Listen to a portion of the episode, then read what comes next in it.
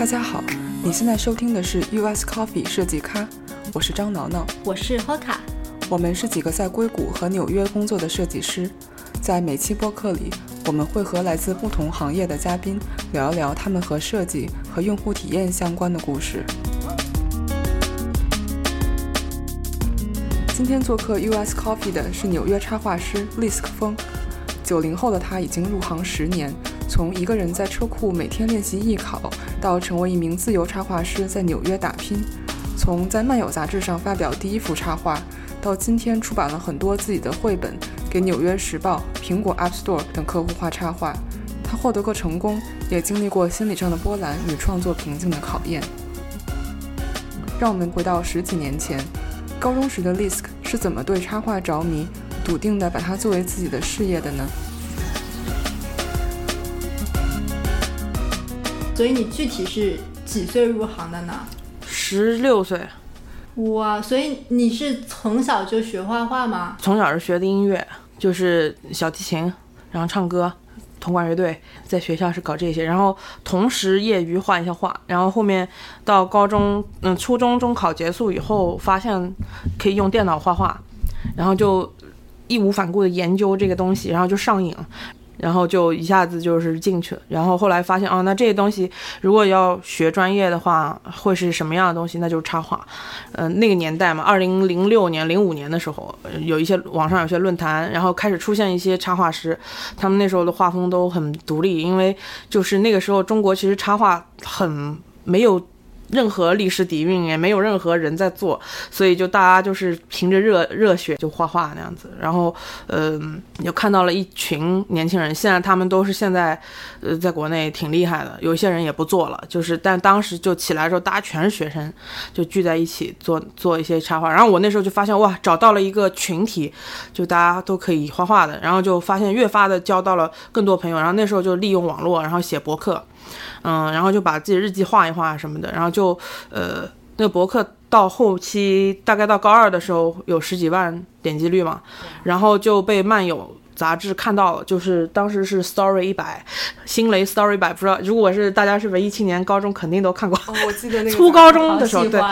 然后当时有一个后面有个栏目叫芳草博客，然后二零零零六年十二月第一次上杂志，然后就是介绍了我的博客，介绍了我的画这样子，然后呃之后就开始就是说跟他们有合作，然后发表一些东西这样子。哦。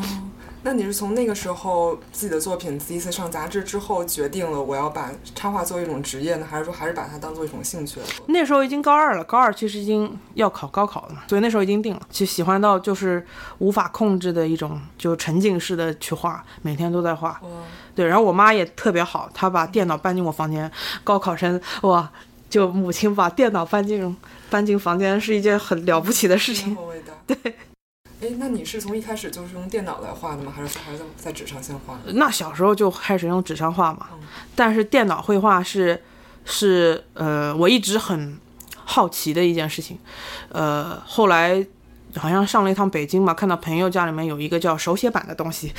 然后那时候是十五、十四、十四岁，看到了以后才知道，哦，原来那些很流畅的线条可以不用鼠标画。就之后就求我妈。给我买一块数位板嘛，就高高一的时候就很想要，但是我妈就是等了大概有一年才给我买，然后最后就跑到一个大城市，呃，省会城市就给我买了一块，然后两千五百块钱的时候还挺贵的，就是但是后来买到以后就一发不可收拾了，然后他就是反正也挺高兴的，就是他把这个板给我，然后我马上就发表插画了这样子，然后那时候也就很笃定了，就就是想做这个成为职业嘛。所以就考大学啊，什么都奔着那个去。所以你大学相当于是参加了艺术类的考试。对，其实我开始美术，嗯，特别晚，就是因为我是先喜欢的插画，然后你知道考艺考是有另外的一个东一个体系的，就比如说画素描啊、色彩啊这些很基本功的东西嘛。嗯，石膏像什么的。对对对，石膏像考试倒不考，但是就是考。什么真人头像啊，呃，静物啊，什么那些东西嘛，色彩啊，素描啊，速写这样。所以像我妈妈她是高中老师嘛，所以她自己也教这个。对，然后我其实当时没有去任何培训班，我就在我们家车库画的。然后是高二开始，那时候已经喜欢插画了，然后画的不错插画，所以才嗯，就跟我妈说，我还是考美术吧。所以她就就是说在车库里帮我晚上做作业，做完以后培训到晚上大概十二点吧，就持续了大概几个月。所以我基本上学校文化课没怎么停课。对，别人是就是不去上学，然后跑出去几个月那种嘛，我就没这件事儿，就成本比较低。其实是很痛苦的，你知道，就是有一种对比的心理，就是因为我是一个人在车库画的，别人是在画室，然后别人能看到别人的画，我看不到的，所以我是完全没有感觉我自己画的是在别人中是什么样，一直到成绩出来。才知道，嗯，还可以。就是那时候是先考一个联考嘛，那时候呃就是全省联考，然后考特别好，考九十四分，满分一百分嘛，然后就全省也是九十四名，这个名次也特别好记。然后我就想啊，这成绩就送给我妈了，对，因为就不一定会用到，就是就没想过要会用这个联考成绩，然后所以就后来呃也去参加了校考，就考上中国美术学院嘛，因为他们也有插画专业，插画专业呃中国不太有。我是插画系的第三届嘛，然后老师是阮君婷老师，他们就还蛮不错的。还有陈明老师，他是就是说是张少儿出版社编辑这样子。嗯，像阮老师就其实很很多人应该很熟悉吧。他是二零零四零三年就已经出来了，然后嗯，二零零五年的时候已经是漫画界巨星嘛，就插画漫画界巨星了，国内啊，然后跟漫友啊什么出了很多书，后来有到法国啊什么的，就跟基地啊那一帮人是一。就是同个时代吧，我觉得，可能基地比阮老师晚晚一点吧，所以那时候真的也是发现啊，有一个国内很好的学校，有一个插画专业，然后有阮老师这样的老师做做老师是很很容易学到东西吧。然后他也把那个什么杨学德啊什么的那些香港的漫画家带到课里面，就把他们真人请过来那样子，对，就是挺有意思的。所以，我我觉得咱们学校的插画学生都挺幸福的，嗯。二零零八年，Lisk 正式入行从事插画，与这个时代插画漫画界的大咖和新秀一起见证了纸媒的兴衰。可能在外人看来，作品占领报刊亭杂志封面、获奖不断的他，在事业上风生水起，但他却对自己产生了很多问号，心理上经历了一次打击。因为我是二零零六年跟漫游有一些接触，但是就是二零零八年开始，我认为我自己是正式入行吧，因为也是大学的开始，然后就有一大把时间，终于把高中的有一些讨厌的科目给甩掉了，就有一大堆时间可以终于做自己的创作这样子。然后当时漫游也嗯蛮喜欢找新人的，就开始出来一批新的活跃的插画师这样子，所以我就啊就是等于是其中的一份子这样子，就是阮老师他们其实算是第一波。嗯，包括什么呃，基地啊，姚菲拉老师啊什么的那些那批都是第一波，然后像我就是他们后面的那一波，对，就是二零零七年到零八年开始发表的那一波，我就是在那个时候跟他们呃有有了更多的那个合作以后，就开始他们又出了什么嗯。出了像绘本那样的杂志嘛，反正就是我开始有连载，各就各方面的就开始发展的好了。那个时候也呃跟郭敬明有一些合作，然后就他们有最小说啊、最漫画啊那些杂志，哎，我当时所有的作业都有顺便发表这样子。第一次出书是给一个小说配图，是马家凯的《时间之城》，呃，然后那个时候大概是二零零九年嘛，然后那马家凯当时也是一个，就是他当时他那本书也是他大二的时候写的，然后我也是我大二的时候画的，然后然后我们就聊得特别特别起劲，两个人，嗯，现在他也成为中国就是说儿童小说界的一个比较厉害的一个存在，这样子，对。然后年龄都大家都变大了，就挺挺有意思的，就是一起成长。嗯，对。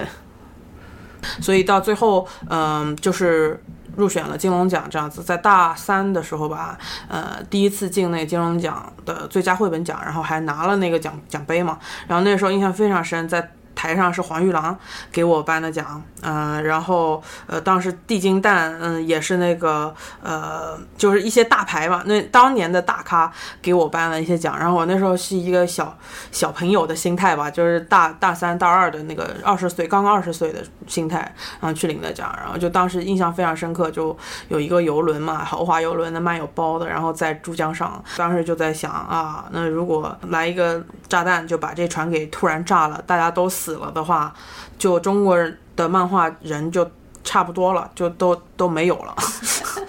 就是当时什么克星老师，所有的厉害的都在，就是那种感觉。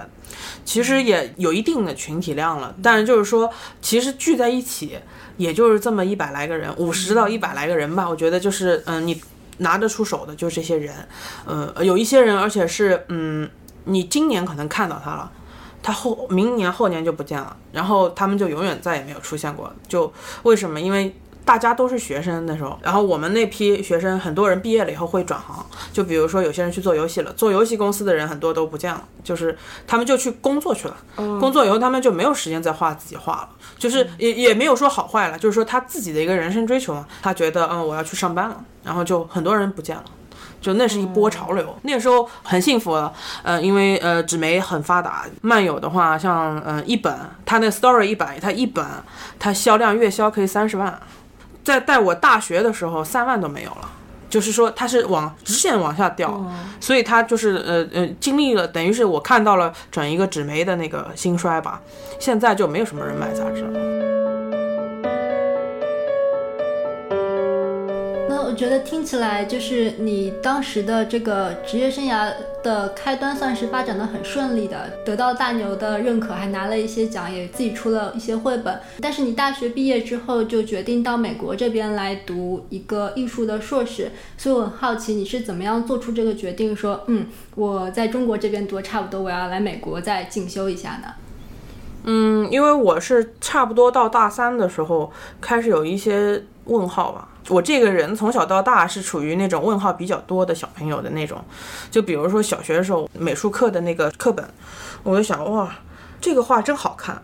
可是为什么会有知识点这个事呢？就是就为什么美术要靠知识点来教呢？然后到了美术学院以后，又发现啊，呃。大家确实都爱画画，我敢说，就是说，其实每一个人的水平都是很不一样的。但是因为是中国美院嘛，所以整体的呃绘画功底和实力都是好的。但是说就眼界上来说，实际上每个人也都很不一样。所以我就觉得，呃，包括老师啊什么的，那边收获的东西也很多了。但是我就是也很想，就是说看一下外面到底是个什么样的东西。就是说，因为因为一直都是在国内。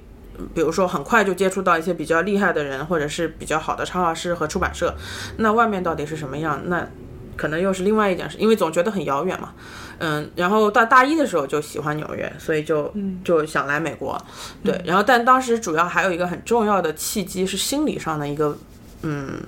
打击，就是我到大三的时候，其实在国内算蛮火的，所以那时候有一些嗯青少年杂志嘛，就是同一个。杂志它几个分支都会找我画。当时最夸张的一个月就是，呃，你去那种杂志摊，你一望过去都是我的东西，就有有一个月是这么夸张的。对，然后后面就是呃，还给一些编辑带来麻烦什么的，就比如说，他就觉得说，呃，为什么要同时都用同一个人，就那样子，他们都没有约好，而且，那我当然也是画的很很开心嘛。但是这样的状态持续的久了以后，你会发现你自己变成一个机器。嗯，就等于是不同的有稿子来，然后你就啪赶。我到最后最夸张就是说一晚上七张画，一个晚上像一个机器人一样的画画。然后我就发现我画画开始没有动脑子的可能性了，因为没有时间动脑子，所以就变成比如说这七张我先铺开，先手绘把线稿给画了，画了以后扫描扫描一起扫描，扫描以后整体导色筒导一个颜色，然后怎么怎么样接叠个素材，就是有一种公式化的状态去创作。然后我就当时觉得我的画没有一张好看的，都很粗糙，很应付。然后我就开始觉得不对劲，就说我画成这样就是国内算很好的插画师了吗？就明明就没有很好，为什么别人会觉得很好？然后就开始陷入一种很忧郁的状态。我就大三毕业那时候就非常多问题，就是自己觉得自己心理上。嗯，有很多疑虑，然后需要去解答，所以有想静一静嘛，就所以，呃，那时候呃各种签约的时候，你知道人一旦得到了很多东西，尾巴也很容易翘起来，我也很害怕自己变成那种拽拽的人，所以我就觉得啊不行，不不能这样子，所以就呃准备了留学的事情，然后就出来。当时留学以后到了巴尔的摩，我是读的那个马里兰学院的研究生，哎，美国的插画研究生很少，只有五所学校，五六所学校有嘛，所以那时候也做了一些研究，呃，看到。那个学校有这个插画专业，然后有我很喜欢的一些插画师啊、在那个学校里面。当时呃印象非常深，我在漫友出了第二本书，然后呃二零零二零一二年夏天，然后全国巡回签售，签了五个城市，然后一个礼拜以后就拖着行李箱到美国。然后到了美国以后，没有认识的人，呃，那个房间很小很小，呃，房间里什么都没有，印象很深。然后就拿着那个箱子在地上躺着，躺在地上睡了两天两夜，因为没有人能带我去买家具嘛。然后我不认识人，然后就就就就流眼泪，就觉得哇，我为什么要作践自己？就为什么要自虐？就就花钱找虐受啊？就是留学真的很寂寞的，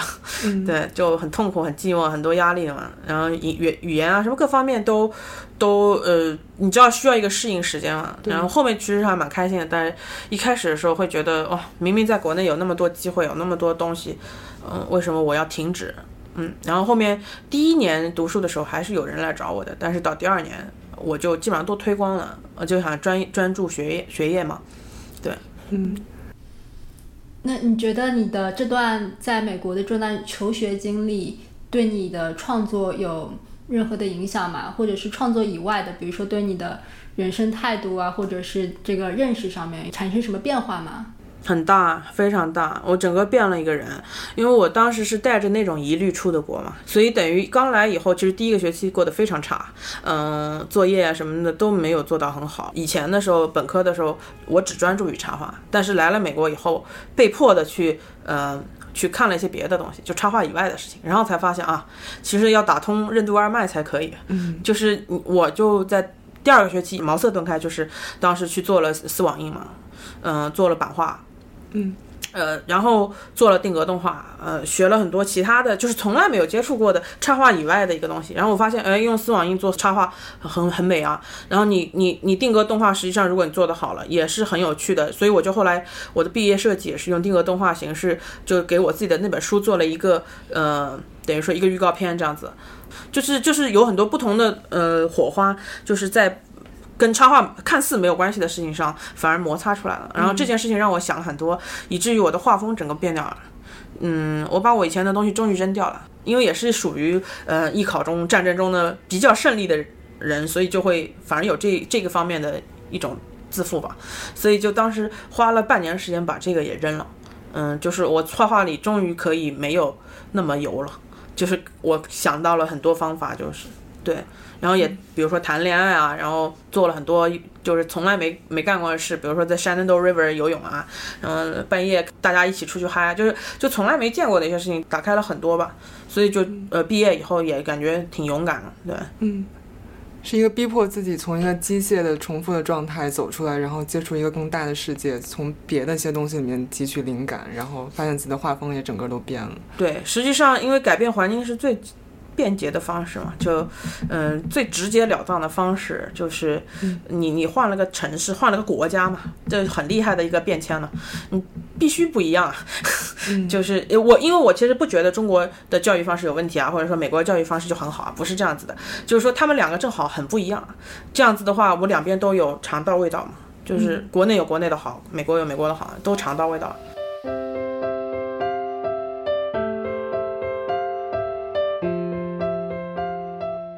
所以刚才我们是聊了一些你的个人经历啊，现在我们想听听你讲你的创作过程，因为我们在 Instagram 上都看到过很多你的作品，然后我们很多的听众因为是做 UI 设计的，可能不一定很熟悉插画这个创作的过程，所以你能比如说举一个例子给我们讲讲，从比如说你接到客户需求，然后到你最后成稿，大概是一个怎样的一个过程吗？嗯嗯，因为现在我也在美国做插画，做差不多四年了。然后就其实呃，学校没有怎么教你，就是说到底跟客户交往是一个什么样的过程。嗯，你知道客户都是人嘛，所以就是真的是每个人都还蛮不一样要求的。但是有一些硬性规定，嗯，而且是那些硬性规定可能中国不太有这个概念，就是我觉得挺好。就是说，比如说做草稿的时候，嗯，就是给到至少三个方案这样子。就比如说我给《纽约时报》做的话，它就是。是呃，发过来一个文章，你看一遍，然后你开始头脑风暴，然后马上画三个草稿，呃，胖发过去，然后他选一个，或者是呃三个都不行，然后再画三个，就是就是呃三是一个很重要的数字吧，在美国的插画工作里面很奇怪，就是三个。然后后来我分析了一下，说嗯，就是三个觉得数量特别好，嗯，有的挑。也不多不少，画起来也还可以。嗯，两个觉得有点少，因为你只有两种对比，一个呢当然就是比较容易被毙掉了，因为没有比较嘛，那个客户也会觉得你这人不专业，就是有这种感觉。然后其实它降低了改稿的那个概率，因为你你你给三个草稿以后。嗯，他那边挑起来就是会更加仔细一点，你会被要求重画的那个概率会低。就是所以，所以等于是你交过去三个里面，一般正常情况下，如果你实力不是特别差的话，总是能被挑中一个吧。挑中一个以后，你就画了嘛。嗯，这三个草稿是三个概念上完全不同的方向，还是说在颜色或者是技法上面有一些不同？像我自己来说，我是不上任何色的，那个草稿只是线稿，其实主要是概念上的。就是说，因为嗯，像那种嗯，所谓的叫英语里面叫 editorial illustration 啊，就是给报纸啊、杂志这些呃，有一篇文。章的，它有一个观点，然后你要给它配一张插图，嗯，有点像那种编辑类插画吧，中文中文里面，嗯，然后这种插画是属于，嗯，你给三个草稿的话，尽量给不同的，呃，所谓的那种头脑风暴的方向吧，有正面的、负面的，你给到呃三种不同的意见这样子。因为你也表明了你自己的一个政治观点，你可以举一个例子吗？就是怎样是正面啊、负面一些观点什么的，有没有一张画可以描述一下？有，我上两个礼拜接了一个活，就当时。在正面负面这件事情上，就跟编辑起了争执。后来我赢了，嗯，就是他是嗯 the girlfriend dot com 嗯一个网站。然后我当时接到一篇文章，实际上它的内容还蛮难画，就是画就说一对夫妻，他们实际上是怎么说，肉体上已经是没办法交往了，反正，但是他们精神上其实是能够相处的。呃，但是他们还有个牵绊，就他们还有一个有问题的小儿子，他们是不会离离婚的，因为他们要照顾那个儿子，他们呃也很爱自己的家庭这样子，只是他们觉得就是说爱情上。这件事情，呃，没有了，变成一个亲情了，所以他们就去找心理医生，然后那医生就建议他们，就是说，呃，呃，就是互相去找自己的性伴侣这样子的，就是这是一种看似是负面的一个东西，但是实际上对他们的生活造成了很大的改变，而且是好的改变，就是说他们现在能够积极的走下去了。然后当时那篇文章实际上是写的蛮忧郁的，嗯，但是我觉得这篇文章是一个正面的文章。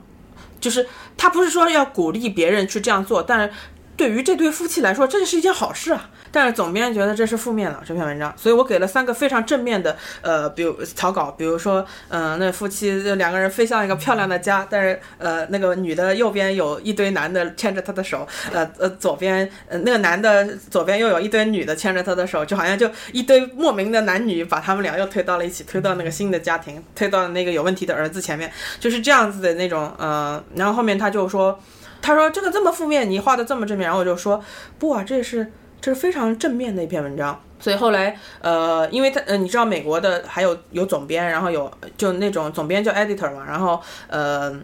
还有艺术，就是等于是管艺术那块就 art director，艺术指导嘛，所以，呃，他们是两个分工挺明确的，然后 editor 是要比呃艺术总监要大，所以，呃，艺术总监如果跟我敲定了一个呃细节的话，他要去征求总编的同意，所以当时。挑战我的是总编，所以艺术总监后来听了我的意见以后，他觉得嗯。确实这是正面的呀，然后他就去说服那个总编，然后他就私自向说，哎，你就画这张，就画那张，呃，因为我给了三个方面方案嘛，他选了一个还算中性的，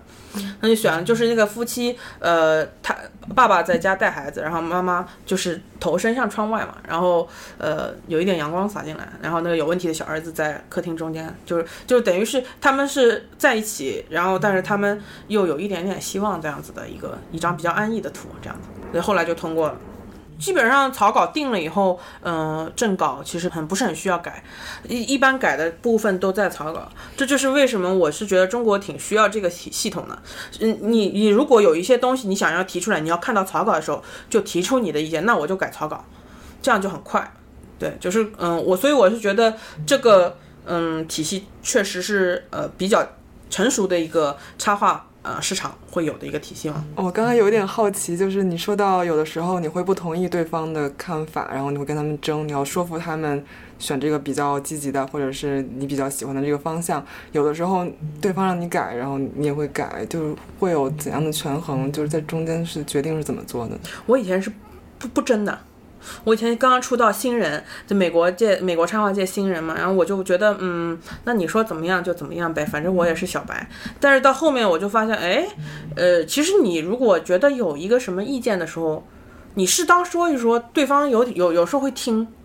对，就他还挺尊重插画师的这边，嗯，然后我就发现哦，其实有时候争取自己想要的东西没有那么难。然后我现在试着用这个方法对国内的客户有点用了，嗯，反而他们更更期待你的东西，而且他们也更加尊重你，对。就就有时候别人会提出各种各样的奇怪的，嗯嗯，这个女孩子的衣服好像有点怎么怎么样啊，这个颜色怎么怎么样，然后我就马上可以很快的给出反应，就是说，不啊，这是现在最流行的东西啊，就是我马上就打断他，然后他马上哦是这样，好像是这样，就就会被我说服了，对。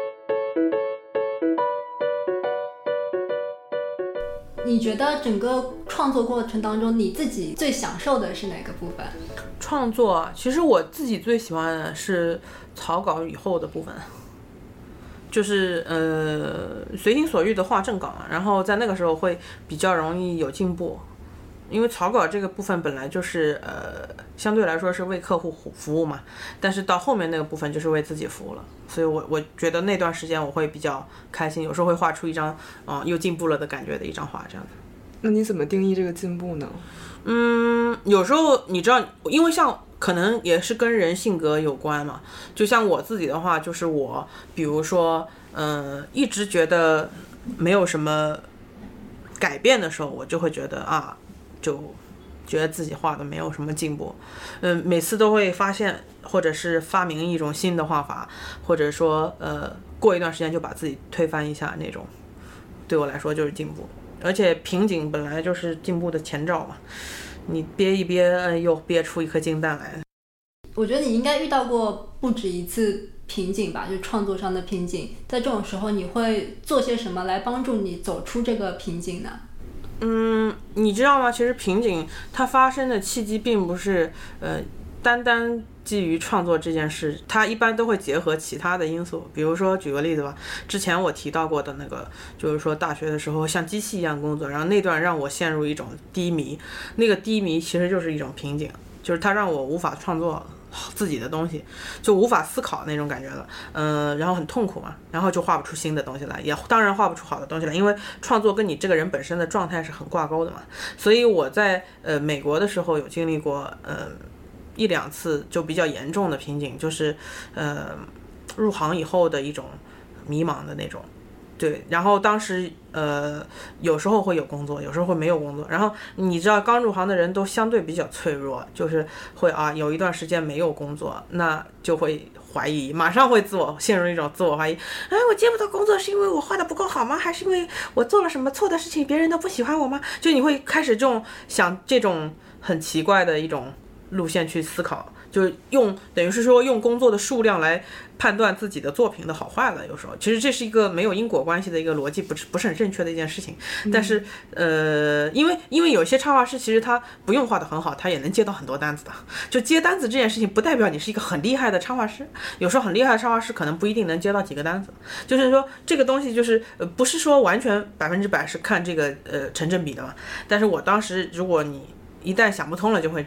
没工作了就会怀疑自己，就会这样，然后就会陷入一种，啊，我好烂，我好烂，然后就开始画不出画来，然后画的东西都颜色又很土又很屎的一种颜色。呃，我一心情好，画就变成变成好的明快的颜色。所以当时我记印象最深就是那一段时间，那个工作刚入行的时候，大概四年前、三年前的时候，那次瓶颈是靠作品来出来的。就我当时一直都画画没有嗨过了，就很久没有嗨过，可能有半年没嗨过了吧。就你知道，画的一张好画的时候，有时候你。自己看到自己那张画画完以后，你会特别得意，哎呀，画了一张超屌的画，就是超级开心。就是看到自己的那张画，就觉得啊，那些细节、那些颜色，我都想钻到这张画里呢。虽然很自负，但是刚画完，每次如果你画到一张满意的，就是这样子。所以，所以呃，那那些画就是呃，我当时那段瓶颈时期就是很久没出现，最后有一个活，就是国内的活，而且是呃，他们就是给我不设限，就是说我随便画，就画杂志封面嘛，就是按季节来画，而且画给青少年的，呃，反正这个月是什么月，你就画那个月主题的画就行了，然后没有任何其他的主题，然后交过去马上就过稿，很轻松，然后就把它当做自己的一个呃。自我创作的一个命题吧，然后就当时就画了一张画，当时画了嗯一个粉色的男人，他在晚上在海边狂奔，边上有一群狗跟着他跑，然后海上有一个月很小的月亮，然后把那个海印的就是中间很亮，边上很暗，我就画了这么一张，然后我就出来了。你这个灵感是从哪里来的呢？幻想中的海边嘛。幻想中的夜景，海边夜景这样子的，嗯，就因为因为我我是比较擅长于画，嗯，美丽的景色这样子的东西的。有些人比如说擅长比较呃概念化的东西啊，或者是机甲啊什么的，就是，但我的话我是比较柔软的那种风景，我是很喜欢画，所以我一看到那些我自己画的那个美景，我得不到，但我又想要的时候，就会被治愈那么一点点嘛。就比较疗愈一点，所以就当时画了那张画，然后就自己把自己给疗愈了。后来那个整个系列都很疗愈，就画什么呃，在我外公家的后院剪剪花花草草呀，就是那种很嗯很快愉快的那种生活态度，就其实有点小清新的那种状态，但是呃确实当时对我对我来说还挺有用的。对，然后还有第二次瓶颈的一个解决方式是靠另外一个东西，就是说开始扔东西啊的，就是 那个状态有点像以前在大学的时候经历的，就是说接活接的过多以后，有一点嗯太累了，每天都太累了，因为嗯。你事业上升期嘛，你不想错过任何一个好的机会，但实际上嗯你这样想了以后会很危险了，就是说会随时就是又又让你陷入到那种像机器一样的工作状态，所以呃我就学着说不。然后把家里家具都给扔光了，呃，我那时候接了很多我不喜欢的工作嘛，就是虽然我会得到钱，但是他们不会给我带来任何我想要的创作状态嘛。后来我，呃，这个契机是很奇怪的，就当时那个状态其实活是不断的，但是我接的工作好像我都不是说最有感觉、最有兴趣，都比较疲乏。然后突然出现了一个工作，就呃去年八月份的时候出现了一个我最最最最喜欢的出版社，他找我做一本。就是说，呃，在英文里面叫 nonfiction 嘛，然后在中文里面大概就是科普类吧，就是科普类文字比较多的、年龄偏大的一本八十多页的一个儿童绘本，嗯，就是给大一点的孩子介绍珠穆朗玛峰。然后我当时一直脑子里面就在想，哎，我想画山，我想画雪山，然后。就就就来了这么一个工作，就是画雪山，而且画到你死的那种，就是画八十页，反正都是山，你随便画。然后我才意识到，哦，我以前接的工作，我是有多么不喜欢，我画的很犹豫，我拖延，我焦虑，实际上都是因为不够喜欢嘛。就是如果你把那些工作都快速的解决掉以后，实际上才会觉得一身轻松，可以啊，终于可以开始画喜欢的工作了。所以那个意识意识到了以后，就对我帮助很大。就是精挑细选过以后，好像。过得健康一点啊，嗯，要学会说不，对，学会说不，而且同时要，就是说，其实探讨一下自己到底对什么东西是真的有兴趣嘛？因为因为人可以不是只有一个兴趣点的，然后就突然做一个比较干净纯净的一个内容，嗯，我觉得会比较投入啊，就需要有短线的项目，但是有时候也要长线项目来调剂一下那种，学会了做这个有节奏感的事情，对。作为一名自由插画师，Lisk 是怎样做到不通过爬社会梯子就获得业界的肯定的呢？他又是怎么在插画中表达精神层面的深度和责任感？又是怎么权衡工作与自己的兴趣和生活的呢？下期节目，Lisk 会和我们聊一聊这些话题。本期节目就到这里了，感谢你的收听。如果你喜欢我们的节目，我们推荐你使用泛用型播客客户端订阅收听。如果你是苹果用户，可以使用一个名叫播客的系统自带应用，是一个紫色图标。如果你是安卓用户，可以下载第三方应用来收听节目。只要在这些客户端中搜索 UX Coffee，就能找到我们。节目播出以后，我们也会在微信公众号上发出播客的文字整理版本。我们的公众号也是 UX Coffee。好的，本期节目就到这里，我们下期见。